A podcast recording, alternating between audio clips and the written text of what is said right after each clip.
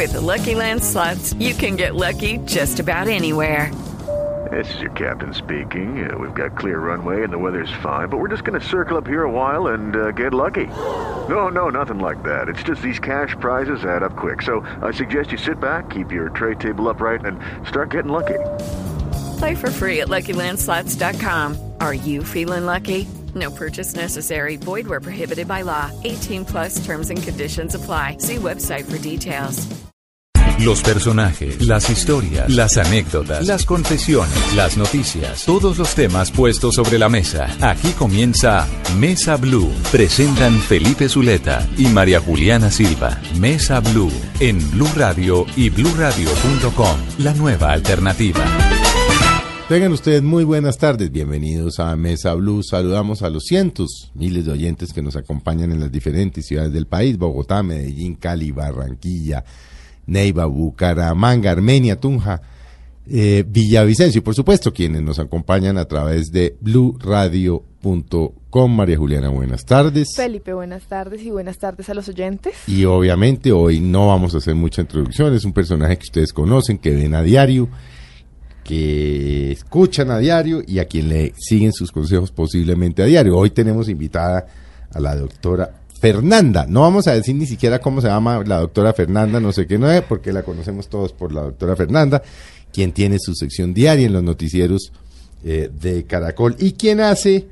Eh, ¿Cuánto, doctora? Hace que como un mes y medio lanzó este librito. Mes y medio, sí, Felipe. Hola, un saludo para ti, para Juli y para todos los oyentes de Mesa Blue, feliz de estar aquí. Bueno, la invitamos porque obviamente el libro ha sido un éxito en la, feria, pero sobre todo porque quienes ya tuvimos la posibilidad de leerlo, pero más que todo de consultarlo, porque es un libro de consulta muy amenamente bien escrito, entonces decidimos invitar a la doctora Fernanda. Ese es un mito que se llama Doctora, ¿qué hago? Mitos y verdades sobre la salud. Y son una cantidad de mitos y verdades de las cuales vamos a hablar ahora y yo les sorprendo, eh, cuando lo leí encontré que yo tenía una cantidad de, de mitos. Felipe, y no es el único, es decir, somos un país de cultura, de tradición, de una cantidad de fórmulas mágicas, milagrosas que han pasado de generación en generación por el voz a voz. Hay unas que llevan siglos siglos, Felipe, y hoy en día todavía siguen vigentes. En el libro hay aproximadamente 260 recogidos en 28 capítulos. Entonces usted lo puede leer por tema de interés. Los ojos, el cuidado de los niños, el pelo, la anemia y lo encuentra de una forma muy, muy cortica con una explicación y una recomendación. ¿Y cómo fue este trabajo para, para recoger estos 260 mitos? ¿Cómo, ¿Cómo los buscó, los consultó, los preguntó? Bueno, Juli, esto es resultado de la experiencia personal, porque es que a mí mi abuelita me puso café en la cabeza una vez que me caí y empecé a sangrar. Ah, sí, la sí. herida, entonces lo, le ponían uno café. O sal, o telarañas, sí, una cantidad sí, de cosas.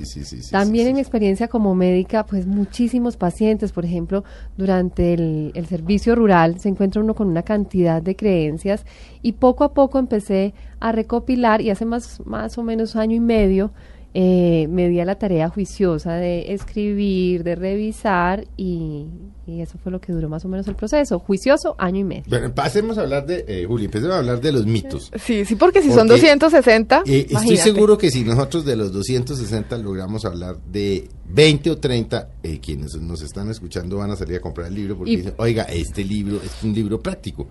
Y es que le digo que hay una cantidad de, de mitos que yo, yo le confieso, yo eh, por ejemplo, empecemos. Y Felipe, yo le, yo además, la pregunta. además, ¿sabe qué me ha encantado? Que todo el mundo hable, abre el libro y se ríe. Y es porque entonces se acuerda no, de la mamá. Se identificado. Claro, se acuerda de la abuelita. De embarradas. Se siente identificado y muchos me han dicho incluso, viví engañado toda mi vida. No, no, claro, es que eso es lo que tiene el libro de entretenido y es que uno, la verdad, la verdad, la, eh, la pero, pero bueno, empecemos con temas, por ejemplo, empecemos por el principio del libro, doctora, ¿qué hago? El primero, el primero de, de los tópicos de todos estos mitos. Empecemos. Alimentación, por ejemplo. Arranquemos. Y usted De una. simplemente da una explicación eh, corta, Rápida. rápida. La sopa fría no alimenta. Falso. La sopa fría sí alimenta, Felipe. Lo que pasa es que tomársela fría o caliente depende de gustos. ¿Qué pasa? que las mamás asociaban el tema de comérsela caliente con ahí es que están los nutrientes. Sí, si usted la deja sí. enfriar se le van a escapar y no se va a alimentar. No, por supuesto, le va a cambiar el sabor, probablemente le va a cambiar la consistencia Sí, si la deja unos pare- minutos. Puede que a uno le parezca de onda. Exacto. Pero alimenta igual. Pero alimenta igual. Ojo, no es tampoco dejarla dos horas sobre la mesa. Eso ya es otra cosa porque se contamina y en lugar de no alimentar lo que va a hacer es que lo enferma. Pero básicamente, falso, si alimenta. Otro, ¿todos debemos consumir 8 vasos de agua todos los días? Uy, ese mito sí, sí que es frecuente e incluso dentro de los mismos médicos se ha difundido muchísimo. Eso es falso. Eso es falso y está demostrado. Esto surgió más o menos en, en 1945 por una publicación en los Estados Unidos, pero eh, todos tenemos necesidades diferentes, es decir, no es la, la misma cantidad de agua la que necesita un deportista que vive en Barranquilla, la que necesita una señora ama de casa en Bogotá. Entonces no debemos generalizar, debemos tener mucho cuidado. Además, yo no sé si usted ha hecho el intento de tomarse ocho vasos de agua. Es No, complicadísimo. yo sí me los tomo. Pero Es complicadísimo para muchas personas. Sí. Además, algo importante, y es que todo cuenta. Entonces, cuenta la sopa, cuenta la aromática, cuenta el jugo, cuenta Todos el los agua que líquidos. traen, las, que traen las frutas. Exacto. Por supuesto, el agua es maravilloso, pero no, te- no, no debemos poner eh, cifras mágicas y estándar para todo el mundo. Bueno, venga. Este que es, es regio porque uno lo oye todos los días. Regio. Regio, sí. Desayune como rey, almuerce como Ay, príncipe y coma como mendigo, porque es lo que le dicen, no, no, usted desayuna muy bien, almuerce un poquito y por la noche un sanduchito, unas galletitas, Algo un liviano. ¿Eso qué? Bueno, Felipe, yo digo que eso es falso precisamente porque no podemos generalizar. ¿Qué es lo que aumenta de peso? El número de calorías en el día. Entonces usted puede desayunar su bandeja paisa y una cantidad de Ya, ya cosas. se hizo Ahí ya 3000 se hizo día. todas las calorías. Así Claro. no almuerce o así no coma. Entonces debemos tener mucho cuidado con eso. Yo arreglo un poquito la frase y digo, pues si vamos a referirnos a eso, yo diría desayune, almuerce y coma como príncipe, es decir, con moderación. Entonces, mucho cuidado, es decir, necesitamos cinco comidas al día, necesitamos un desayuno, un almuerzo, una comida y dos meriendas. ¿De acuerdo? Entonces. Este, sí, claro que sí. ¿A qué horas come uno Siempre, cinco veces? siempre dentro del balance, Felipe. ¿Y qué tan cierto es lo de la hora? No comer, digamos, después de las 7 de la noche. Que Bueno, porque sí. ya después es no, malo. en esto hay una cantidad de tendencias y en alimentación sí que, sí que más, eh, muy, muy elemental. Desde el punto de vista de la medicina convencional, darle por lo menos una hora y media o dos horas a la digestión. ¿Por qué? Porque cuando usted come e inmediatamente se va a la cama, favorece el reflujo. Pero de ahí en adelante no hay nada más. Usted puede consumir calorías, usted puede consumir carbohidratos y no hay ningún problema. Recordemos que en todas las en todas las comidas del día debe haber todos los grupos nutricionales. Bueno, chupar un limón y o Felipe se ríe. llenar de limón, eso que se va uno para, para comer chicharrón y lo llena de limón, corta la grasa. Falso. Usted la grasa la que se comió, grasa. Se se, la comió. Sí. Es Así decir, le eche ¿con lo que limón o le sin eche. limón? Con limón o sin limón, sí. Lo que Sí. pasa es que el limón, eh, sin duda, tiene una cantidad de propiedades nutricionales maravillosas que no podemos desconocer. Entre esas enzimas digestivas que ayudan al proceso, por ejemplo, cuando se ha tenido una comida copiosa, pero no va a cortar la grasa. Eso es completamente falso. Y el limón es una de esas sustancias que yo menciono dentro del libro, a la que le hemos puesto una cantidad de propiedades y son casi que se vuelven como Pero mágicos y como pero no claro tanto que como sí, pero tampoco, tampoco Sí. para, para volverlo casi que, que milagroso. Bueno, hablemos, por ejemplo, del colesterol. Ah, ese sí que tiene mitos, ¿no? Sí, no, es que, claro. Felipe, podríamos escribir el tomo uno, el Bueno, tomo dos, déjeme, yo el le hago, yo le hago uno que además oía uno mucho, que era que alguien se mareaba, las tías se mareaban y la otra le decía, ay, mija, eso debe ser el Eso colesterol. debe ser el colesterol. Uno con el colesterol alto se marea. Falso. ¿Ve? Pues. es que este libro tiene la detalle que uno ha oído tanta vaina en las Sí, casas. claro. No, porque yo oía, no, mi, ay, que es que la, eh, ah, chequees el colesterol, mija. Mire, falso, Felipe. Y eso que usted dice que lo veía en la casa, hay un estudio aquí en Colombia, Mm. hecho por una pediatra, creo que en el año 2012, si no me equivoco, y dice que todas estas creencias y estos mitos, el 80% los hemos escuchado de la mamá Sí. y el otro 20% de otro familiar. Mm. Entonces, el poderosísimo voz a voz. ¿Qué pasa con el colesterol? Que es la, la pregunta es el que me enemigo hace. silencioso, ¿no? Enemigo silencioso. Usted puede tener el colesterol volando y no experimenta ningún síntoma. Es decir, desde el punto de vista físico, la única manifestación es que ese colesterol se va depositando en la piel, entonces forma como unos nodulitos, por ejemplo, en los párpados, que son nodulitos de grasa. Pero Uy, por pero lo demás, ahí- sí, años. Mejor Exacto, entonces examen de sangre, la ¿no? recomendación es que si usted tiene factores de riesgo, sobrepeso, hábitos poco saludables, es decir, alimentación rica en, en grasas, en harinas, en carbohidratos, es sedentario, hágase un chequeito de vez en cuando porque de pronto se lleva una sorpresa. Bueno, Doc, y por ejemplo, ya que hablamos de sobrepeso, muchas veces uno asocia el colesterol eh, alto a, a las personas con sobrepeso, pero las personas delgadas también, digamos, estaríamos ahí Sí, como sí, sí, sí. peligrando. Eso, es- ese es un... Ah, ese es un- que esa es la otra, que, Sí, que que- solo los gordos sufren de colesterol. Sí, Exacto, es- eso es una- falso. Es como una asociación. Eso es falso porque hay personas con sobrepeso que pueden tener su colesterol normal. Perfecto. Eso no significa Y que otros sean flacos que, que lo, que lo tienen volando. Exacto, porque puede haber una predisposición familiar o genética. Y ojo, porque el hecho de estar con sobrepeso y, y tener el colesterol bien no significa que está sano. Eso de que hay gorditos sanos no existe tampoco. El solo hecho de estar en sobrepeso ya es un factor de riesgo. Hay una parte que me llamó mucho la atención y es los vegetarianos. Sí, a mí muchas personas me dicen, porque en algún momento yo quise volverme vegetariana y me decían, no, porque se va a desnutrir, se va a desmayar, se va a morir.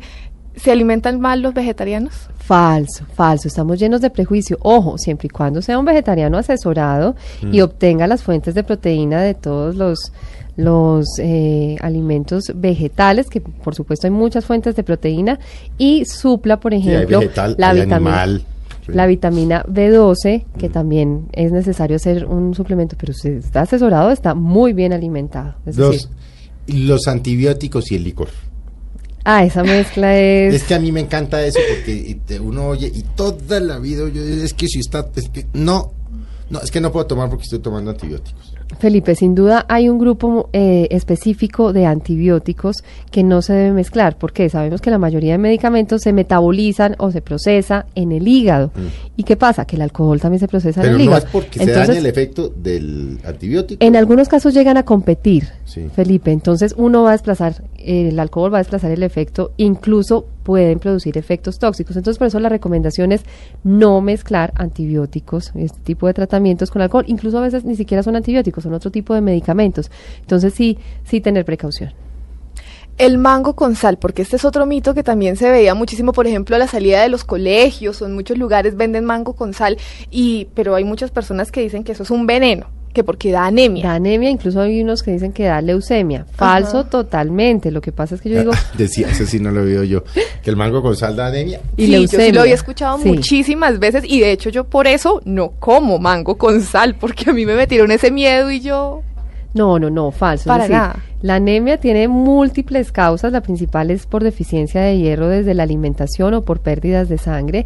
Y la leucemia también tiene otras causas totalmente distintas. Es decir, no hay ningún alimento que como tal produzca, por ejemplo, cáncer, en el caso de la leucemia.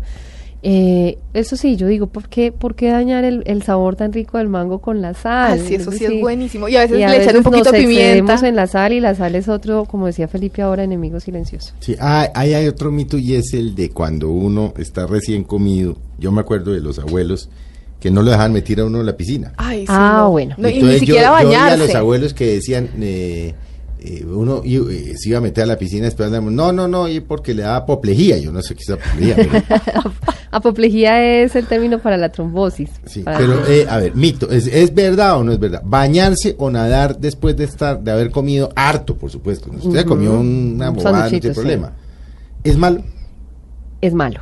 Estaban muy, muy en lo cierto nuestros abuelos y nuestras mamás cuando sea, nos hacen esa verdadero. recomendación. Recuerde que hace poco tuvimos el caso de una noticia de un Sí. señor aquí, en Aquí en Bogotá, en Bogotá. que falleció, exactamente. Pero hay que aclarar varias cosas. Primero, la comida copiosa, abundante.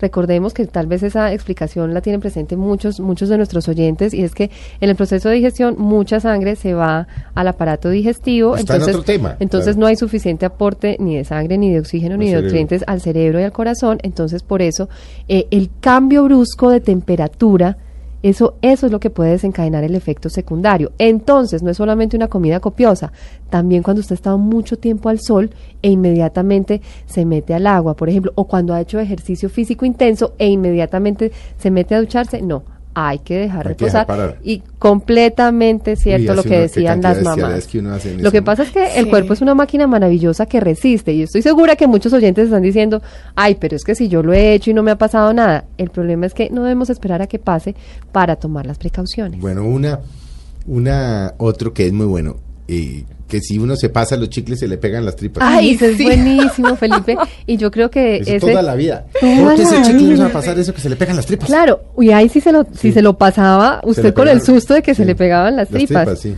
Falso, Felipe. Nos engañaron. Nos engañaron. Nos engañaron porque eso no, no, no pasa. Es decir, si usted mira la tabla nutricional de un chicle, o sea, tiene una cantidad de componentes que, que se desintegran y que se disuelven en la, en la vía digestiva. Tenemos todos los elementos para disolverlo. Y en el peor de los casos, si no se disuelve la goma específicamente, se lo voy a decir literalmente, pues pasa derecho, Felipe. Entonces no hay ningún problema.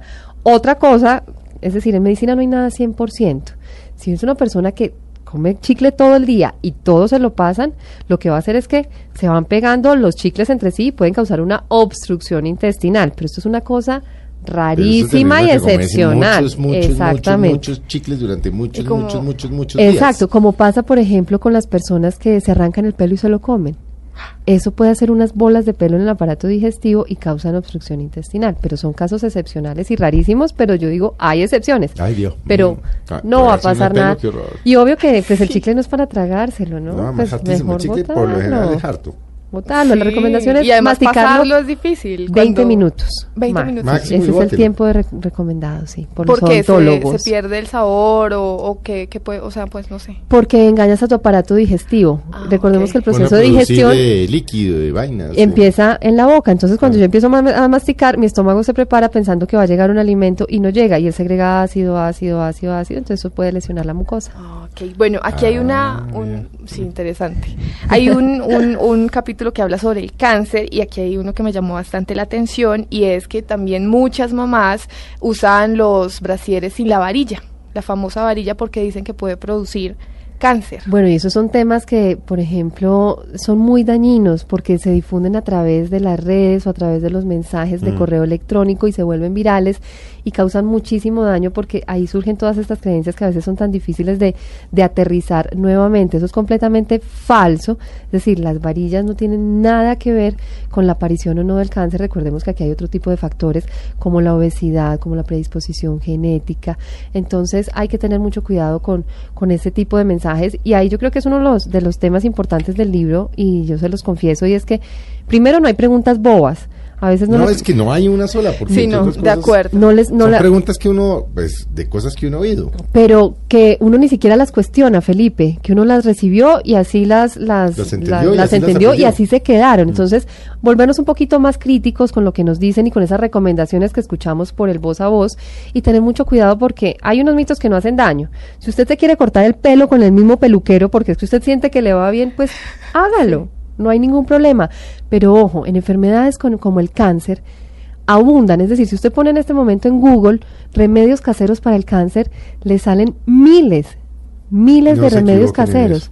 Entonces, tener mucho cuidado porque además hay personas inescrupulosas Mm. que se aprovechan de la necesidad, de la vulnerabilidad de un diagnóstico como esos. Uno sabe que en esos casos, cuando un paciente recibe un diagnóstico, por ejemplo, de cáncer, quiere agotar todas las posibilidades, pero eso no significa que uno entre a reñir con la medicina convencional.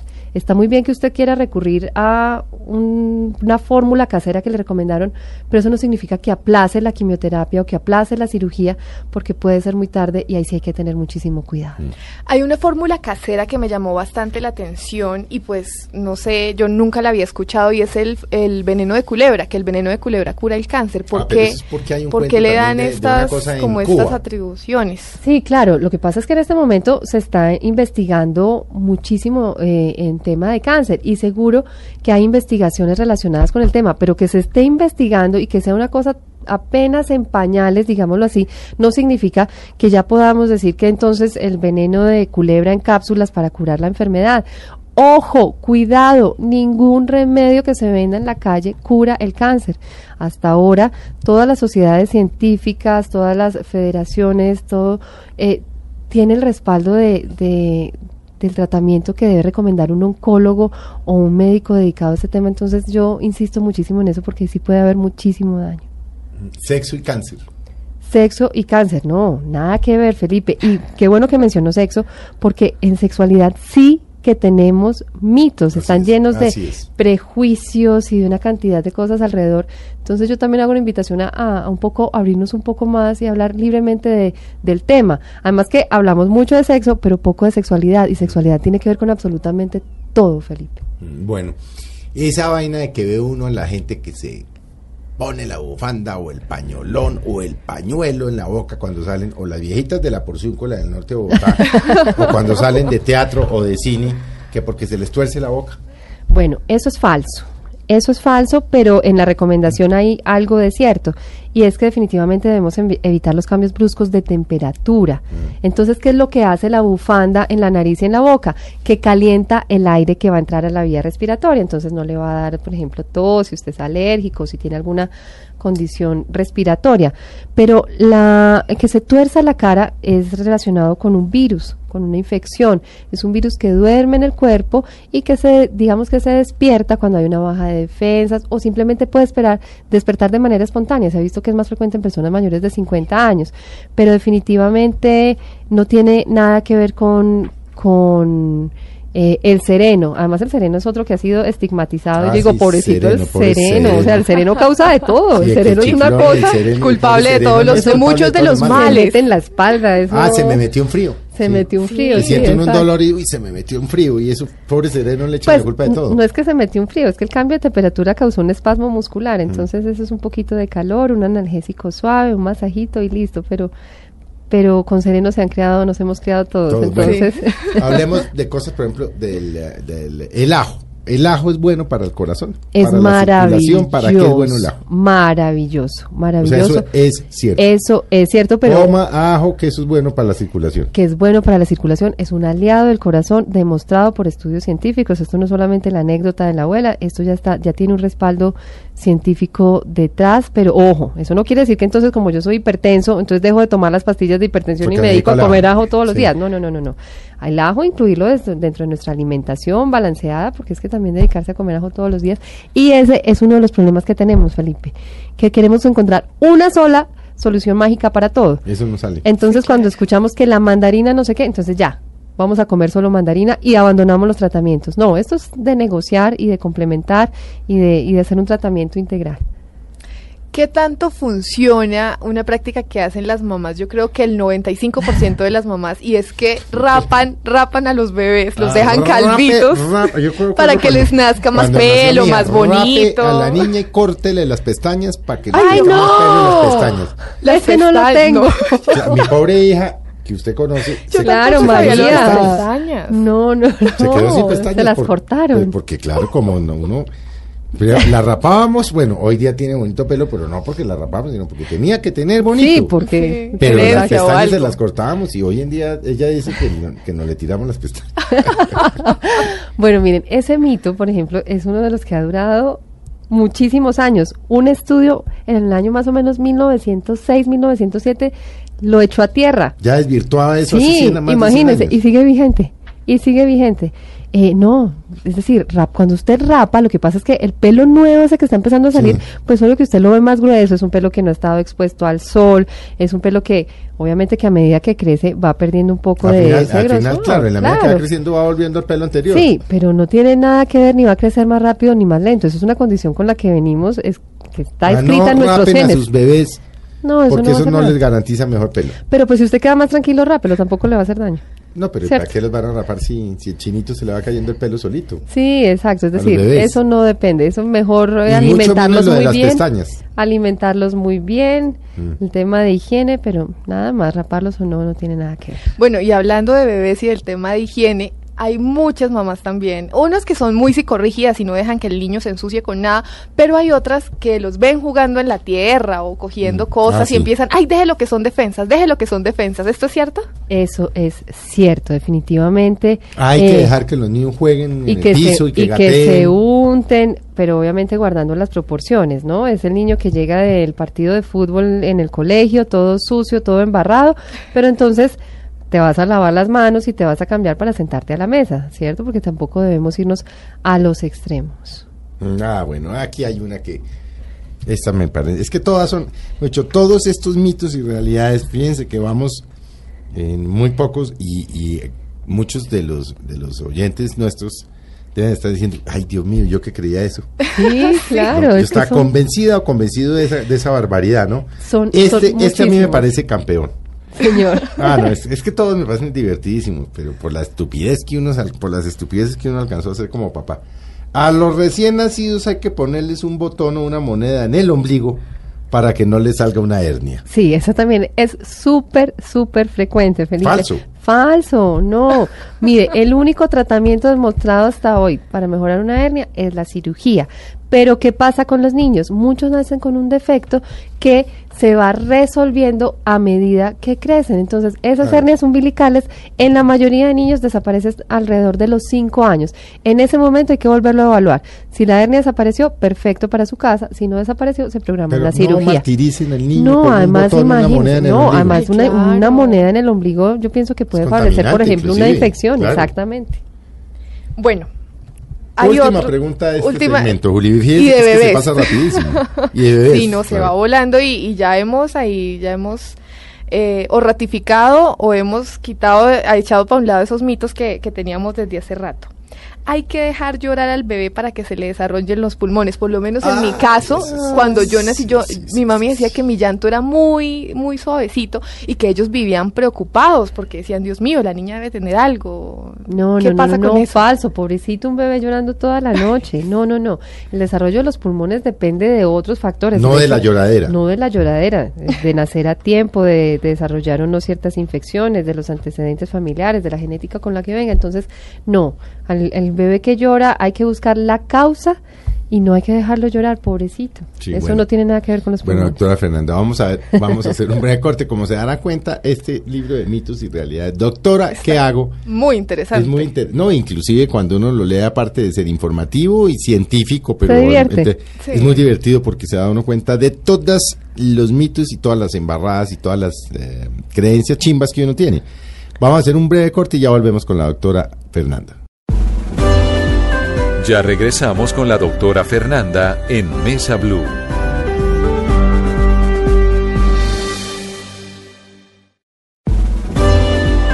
Continuamos con la doctora Fernanda en Mesa Blue. Muy buenas tardes nuevamente a nuestros oyentes de Mesa Blue. Gracias por continuar con nosotros. Continuamos hablando con la doctora Fernanda sobre su libro Doctora, ¿qué hago? Y respondiendo muchas preguntas que tenemos desde que estamos pequeños y desvirtuando muchos mitos que tenemos desde que estamos chiquitos porque nos han criado con ellos. Entonces, ya hemos venido hablando de diferentes temas. Ahora vamos a pasar a uno muy interesante que es Ah. la sexualidad. Es, eh, los mitos, los mitos del sexo. hay muchos mitos sobre el sexo y entonces hay uno que pues, pues bueno, no es tan común porque en esto de la sexualidad hay mucho tabú, ¿sí? Pero sí he escuchado algunas personas que dicen que masturbarse es malo. Ay, qué bueno que lo mencionaste. Y bueno, un dato curioso a propósito. Ustedes, ustedes saben que mayo es el mes nacional en Estados Unidos de la masturbación. Ah, no tenía ni idea. No, no sabía. Sí, ¿Y señor. promueve, educa o qué hace? Educa, educa, Sí. y esto surgió hace casi 20 años, este Día Nacional allá. Ah, sí, yo no sabía que había Sí. un mes de la masturbación. Un mes, Hace un mes, eh, una médica. Y un mes, no un día. Una médica en, en un Día Mundial Internacional del VIH, eh, en sus declaraciones dijo, es que masturbarse es algo tan natural que deberíamos enseñarlos. Y eso le costó el puesto. Y una compañía que hace juguetes sexuales decidió, dijo, pues si incluso dentro de la comunidad médica existe este tipo de prejuicios y sacan de su puesto a una médica, pues vamos a, a promover el tema de una manera responsable y hay estudios científicos sobre eso y sin duda ha sido estigmatizado lleno de prejuicios y es decir, ese sí que tiene mitos, No, que se enloquece. es bueno.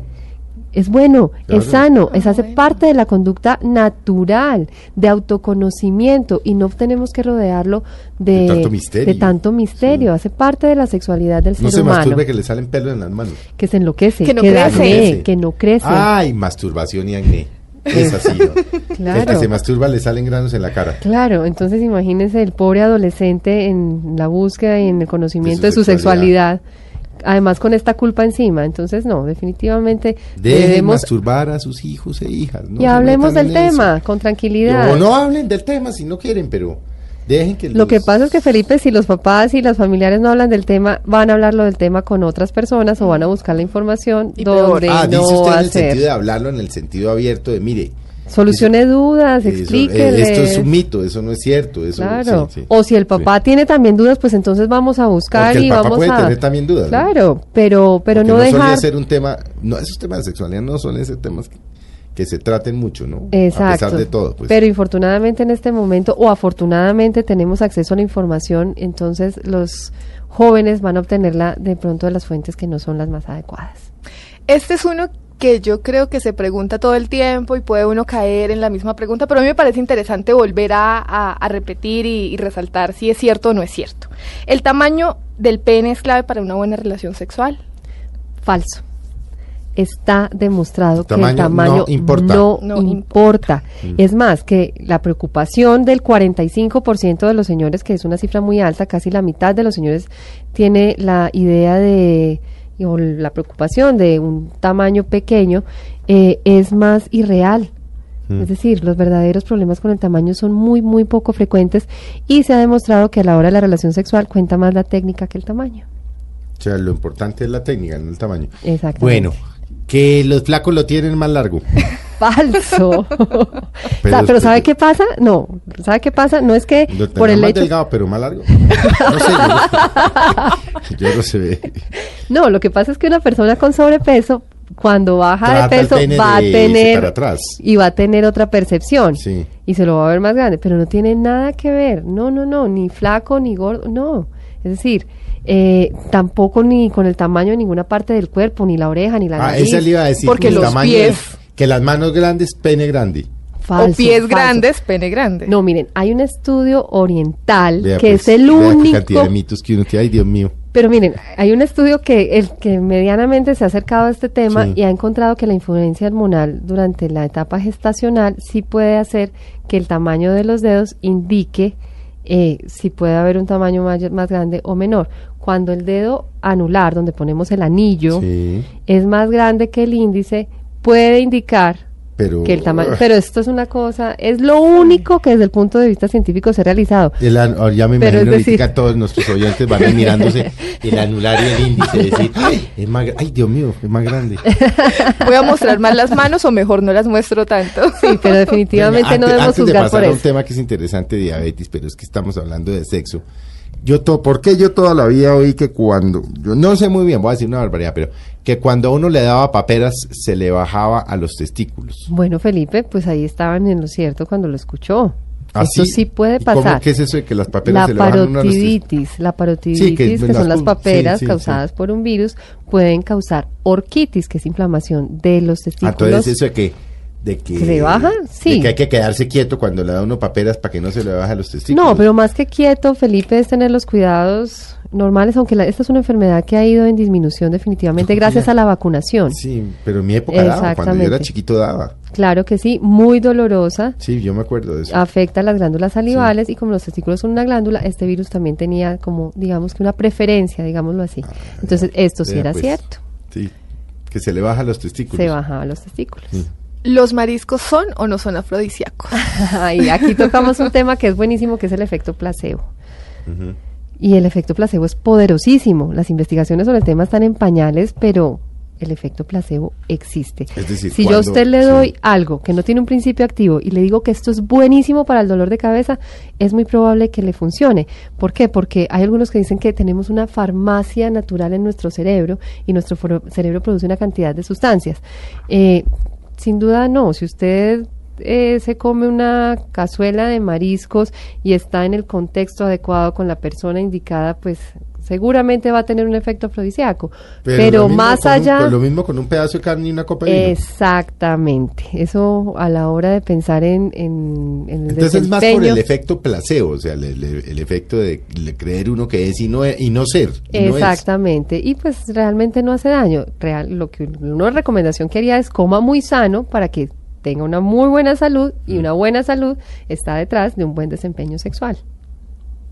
Bueno, hay otro capítulo acá en el libro que es sobre la diabetes, Ay, que también es un tema es que hay uno... una cantidad de miedo. Sí. empecemos con uno que yo oí toda la vida.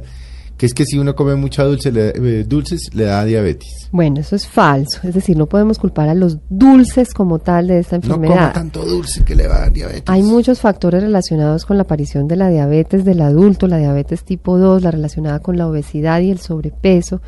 Entonces, básicamente una alimentación poco saludable. Entonces, eso incluye carbohidratos, eso incluye las grasas, incluye también una predisposición genética.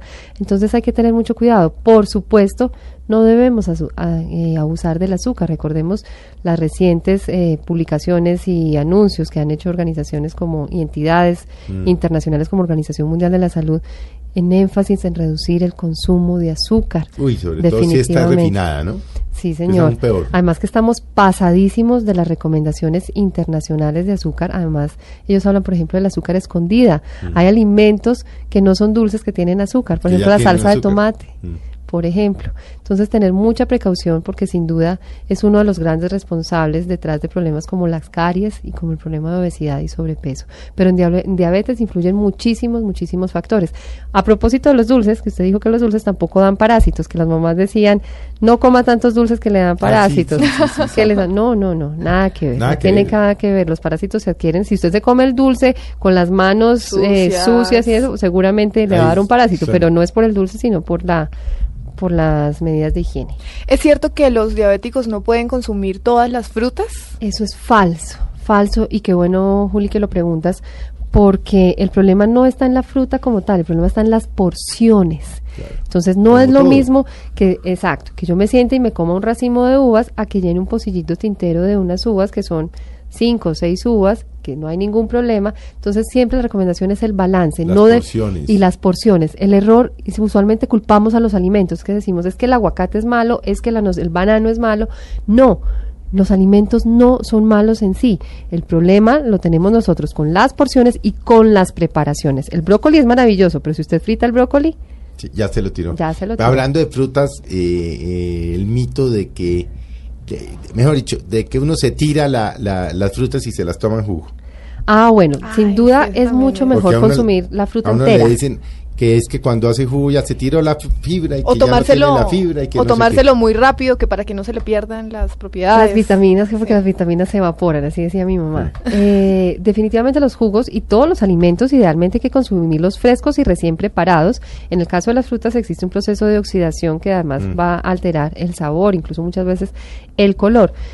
Siempre recomendadísimo, si usted tiene el chance, mejor consumir la fruta porque va a aprovechar, por ejemplo, la fibra, que la fibra es fundamental para procesos digestivos, la fibra es fundamental para, por ejemplo, la salud cardiovascular, demostradísimo Pero esta se pierde cuando usted hace un jugo. se pierde cuando hace el o jugo. sea, si usted coge una papaya y lo vuelve jugo, ¿se pierde la fibra? La naranja, por ejemplo, Felipe, usted hace un jugo de naranja y Ah, no, queda pero es que la algo y va uno a sí le perder. siente la fibra, claro, cuando Exacto. come el casco de- Además, ¿sabe qué pasa cuando usted se come la fruta entera? Gracias a la fibra, usted se siente lleno, produce sensación de saciedad, entonces es muchísimo mejor.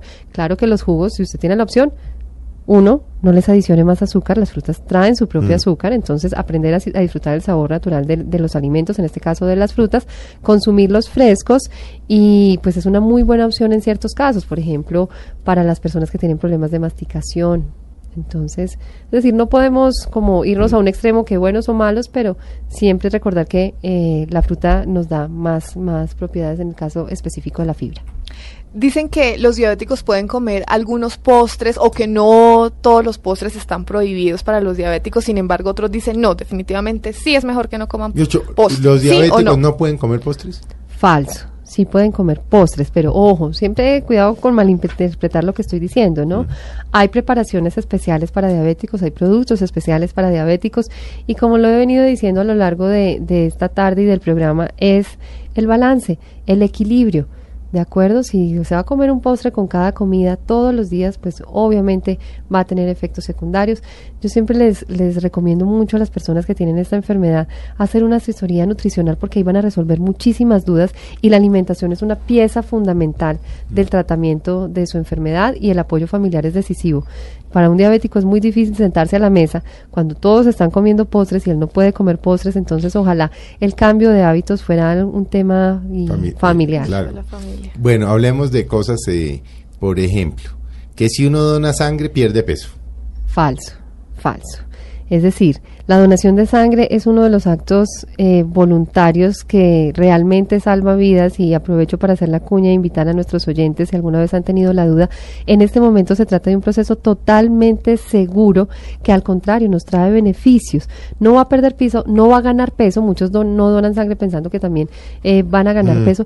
A usted no le están poniendo nada, al contrario, usted le están sacando sangre y esa, esa sangre que le sacan estimula su médula ósea a producir sangre nueva, oxígeno nuevo Es y eso bueno trae muchas ventajas, por ejemplo, para el corazón. Entonces no hay que tener temor, se trata de un proceso seguro, se hace con eh, instrumentos y con herramientas totalmente eh, seguras, estériles, que no en este momento no son responsables de transmisión de enfermedades. Creo uno que si tiene tatuajes no puede donar.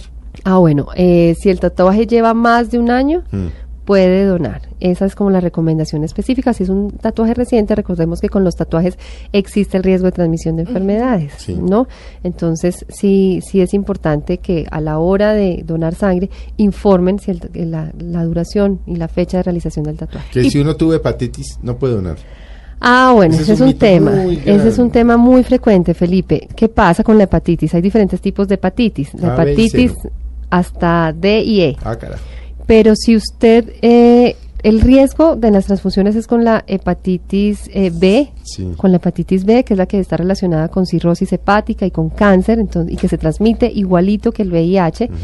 Entonces, si usted tuvo hepatitis de adulto, le queda a uno la duda, entonces uno prefiere decir no, no es apto para donación. Pero es una hepatitis de la infancia que seguramente a muchos nos dio, que es la hepatitis Ah. A, que es la que se transmite por los alimentos, es otra cosa, y ese sí puede donar. Otro tema sobre el que hay muchos mitos es el embarazo y todo lo Ay, relacionado a la maternidad. Yo digo, pobrecitas las mujeres durante esta etapa porque todo el mundo opina y todo el mundo les dice qué hacer y qué no hacer. Exacto, y a mí hay uno que me parece graciosísimo y lo vi en el libro, y es que si una mujer tiene un antojo, entonces dicen, ay, cúmplaselo porque si no el niño le sale boquiabierto. Ay, yo no he podido entender, yo siempre he dicho, por favor, que me expliquen qué significa boquiabierto. Significa antojado, significa con hambre. ¿Y acaso cómo nacen los niños? Pues boquiabiertos. No, yo no sé, ¿por qué se dicen que le nace boquiabierto? Sí, es no, muy- es muy- no entiendo cuál, cuál será la, la explicación, pero no hay ningún problema. Es decir, eh, el antojo, pues por el placer que le produce a la mamá, pero más allá de la influencia Tiene en nada el que ver bebé. con el niño. Sí. Sí, yo digo, pues será que le nace frustrado. No, no he podido, no he podido entenderlo, pero pues esto es falso y pues la idea es que ojalá eh, puedan satisfacer todos los, los antojos, siempre y cuando no vayan a interferir con su salud. ¿Qué tan cierto es lo del tamaño de, de la barriga? Que, Ay, si es de una, es que, si es, lindo. que si es de una forma es niño, que si es de una forma es niña. Sí, que si es puntuda, que Hay si es manera redonda. de saber el sexo de la- del, Del bebé. del bebé por cuenta y de- de- del riesgo del tamaño de la barriga o de la forma O de de la la barriga. forma- No, Felipe. Falso. Falso. No hay ninguna, eh, que si la mamá se le puso la cara redonda, que si se puso bonita, que si le salió la pestaña. No hay ninguna característica física hasta ahora relacionada con eso. Es decir, usted no entra al consultorio y uno le dice, ya, es un niño y lo, lo apunta en la historia clínica. No, infortunadamente no. El método para conocer el sexo del bebé, el género, la es la ecografía. Ese es el método utilizado. Pero ahí yo me le quito el sombrero a muchas mamás y a muchas abuelas que definitivamente tienen un ojo increíble y adivinan. Y le atinan. Y adivinan. sí, Ahí sí, acuerdo. nada que hacer. Pero es que ahí eso sí es una adivinanza del 50-50. Sí, pero es que de verdad que hay unas que tienen un ojo, Felipe, impresionante. Sí. Desde el punto de vista médico, convencional, científico, No hay. No hay. No hay manera. Hay, hay una muy interesante y es la famosa, la famosa dieta, ¿sí? Que la señora después de tener su bebé tiene que guardar 40 días sin salir a la calle, sin Ay, que la miren, mío, sin que la toquen, sin que se bañe prácticamente. Eso es completamente falso. Es decir, una mujer acostada, incluso en muchas, en muchas regiones, piensan que no se debe ni siquiera bañar. Sí, Es sí, yo decir, también he escuchado acostada, eso. entonces, Por- uy, qué horror, ¿por imagínate, 40 días? acostada, 40 días, comiendo caldo de pollo, No, no, no. eh, una cantidad de alimentos ricos en calorías, esta mujer se va a levantar con un sobrepeso. Sí. No, pues, que va a ser exactamente. Entonces, no, hoy en día, si ustedes se dan cuenta, muchas mujeres entran para un trabajo de parto en la noche antes y al otro día se le está dando de alta.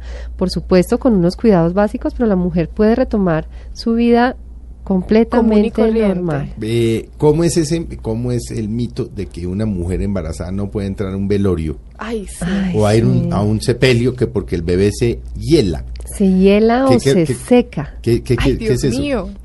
Pues yo lo interpreto como que se seca.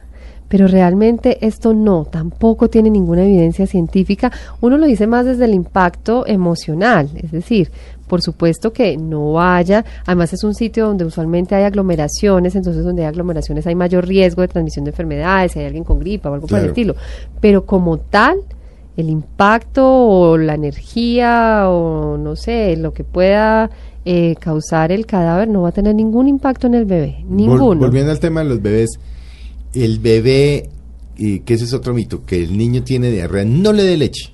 Ay, falso. Muchas veces en los bebés menores de un año, que insistimos tanto en el tema de la lactancia materna, que a veces la leche es su único alimento, ¿cómo se lo vamos a quitar? No, en ningún momento no cometamos ese error. Por supuesto que un bebé con diarrea hay que estar muy atento porque rápidamente se, deshidrata. pero ese es otro cuento. Y hay que hidratarlo de otras maneras, entonces tener mucho cuidado, mucho cuidado y con esas recetas caseras a la hora de, de manejar un bebé, idealmente rápido atención médica porque la deshidratación puede traer serias complicaciones. Uno que no vi, pero por supuesto pues no puedo que estar equivocado, y es diarrea en el adulto no debe comer lácteos. Pues Sí y no. usualmente sí, sí, es que eso depende de la, de la causa de la diarrea. Definitivamente hay personas que tienen intolerancia a la lactosa, que es el azúcar de la leche, y que muchas veces ese puede ser el origen, el origen de, del síntoma. Entonces uno dice preferiblemente optar por eh, las, las leches des- deslactosadas que no Mm. tienen esta, este tipo de azúcar. En general, cuando hay un episodio agudo, uno eh, recomienda una dieta astringente. La dieta, la dieta astringente lo Arrocito. que arrocito, el puré de papa, las carnes magras, eh, eh, sin, sin ningún nada, tipo de grasa sí. ni de condimento, eh, frutas que ayudan a retener líquidos, que son la pera, la guayaba, la manzana, y definitivamente en algunas personas los lácteos sí pueden incrementar Ven, los no síntomas. doc, pero que, que, que es también muy común, que la Podemos escribir otro libro. No, no, pero claro, mito, pero por ejemplo, un mito, el de la No, es que son Coca-Cola y la diarrea. Ay, sí. Bueno, lo que Porque pasa yo es tengo que dos teorías. Hay unos médicos común. que le dicen uno tome Coca-Cola pero que no sea light, dijera. Y otros le dicen nada de dulce. Entonces ha quedado uno loco. Lo que pasa es que eso, eso es una fórmula que en algunas, en algunas eh, Casos prácticas eh, se recurre cuando no hay otra alternativa de, hidratación claro. y de aportar azúcares y de aportar eh, sodio a una persona que está Es con estos síntomas.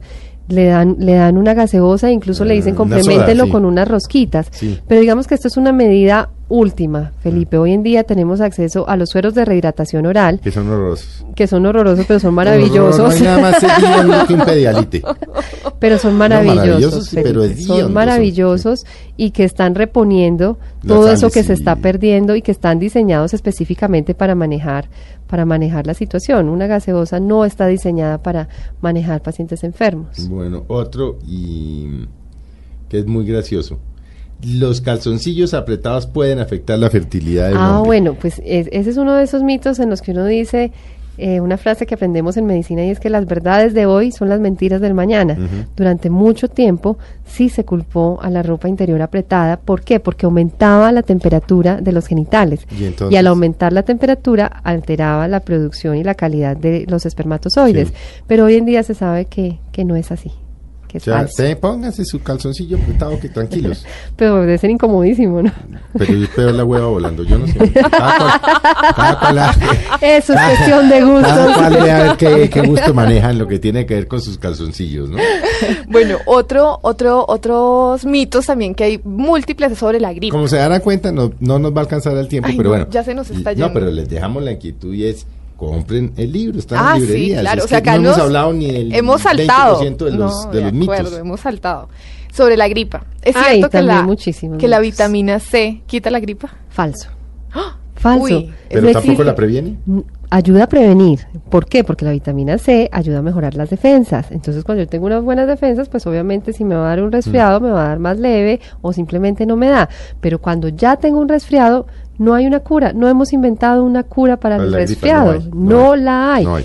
Se alivian los síntomas, entonces está el analgésico, están otros remedios como la bebida caliente, el vaporcito, el dulce que ayuda a desinflamar, a quitar ese dolor de garganta, pero hasta ahora no hay una cura milagrosa para decir, resfriados. no se gasten la platica en vitamina C. Coman si bien. ya tienen la gripa. Si usted tiene una alimentación sana, no necesita suplementos vitamínicos. Que no es bueno bañarse cuando uno tiene gripa. ¿cierto Ay, falso. Falso, falso, sí. Lo primero que le dicen muchas veces es no se bañe. Al contrario, un bañito corto, rápido, con agüita tibia, le va a ayudar a mejorar los dolores musculares, el vapor ayuda a descongestionar la nariz. Entonces, un bañito corto sí está recomendado. Bueno, una que es muy común, ¿Por qué se ríe? doctora. No, porque es que esta, esta es, eh, es muy común y es que cuando uno tiene gripa y los mocos se ponen verdes, entonces le dicen a uno, es que el moco maduró y usted lo que tiene es una infección. Y necesita tomar antibiótico. Y, y derecho para el antibiótico. Falso, refalso. ¿Tiene nada que ver los mocos con el antibiótico? El color de los mocos no tiene que ver con el antibiótico. ¿Por qué cambia de color? Porque en nuestro cuerpo hay unas celulitas que están atacando el virus Mm. y cuando esas celulitas mueren van tomando ese color. Eso es un proceso natural de nuestro cuerpo. Mm. Eh, no significa que maduró o que no maduró y la necesidad de antibiótico depende de otros síntomas, de la severidad Y de esos síntomas. No todas las gripas, eh, de la- perdón, la- El resfriado, sí. La mayoría de las gripas no deberían tomar un antibiótico, son virus. Son virus y no necesitan antibióticos, Sí, resuelven es espontáneamente con unos cuidados Que caseros. les da gripa y se mandan disque inyectar. Uy, sí, automedicación. Es un error terrible. gravísimo y hay una gran preocupación por ese tema, porque debido a eso Los se ha creado la resistencia a los antibióticos. están volviéndose resistentes. Resistentes. Entonces, cuando necesitamos realmente ese antibiótico, ya, no va a no- funcionar. Mm. Ya no va a funcionar porque esa bacteria se volvió resistente. Entonces, paciencia. Paciencia y los cuidados caseros ante un resfriado. Ojo, un resfriado. Pero si después de tres días sigue la fiebre, si la tos es Estamos intensa, hablando de otros si hay dolor en el pecho, probablemente lo que está pasando es otra cosa. Sí. ¿La gripa hay que sudarla? No, falso. Es decir, eh, Acuéstese a sudar esa gripa. No, Sí, Agua de no. panela con limón encamisetado con sueto y arrópese. no, no, no, no, no.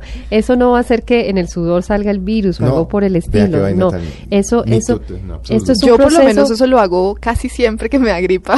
No, pero está bien estar muy bien abrigado y No, claro, pero más bien no tendrá que ver con, con que por estar bajas las defensas y tal, lo que debe buscar, lo que debe buscar uno es descanso. Reposo, claro, porque claro. el cuerpo le está diciendo, mire, no me ocupen nada más, O sea, saqué la déjeme, mano, déjeme reposar. déjeme reposar y me concentro y concentro todas mis energías en combatir esta infección, pero realmente por sudarlo no, no va a, a acelerar o a disminuir el, el proceso de la de resolución de la enfermedad. Bueno, otro, y vamos a acabar, no, ya se nos fue casi el tiempo, pero uno, uno y ese que uno oía de chiquito.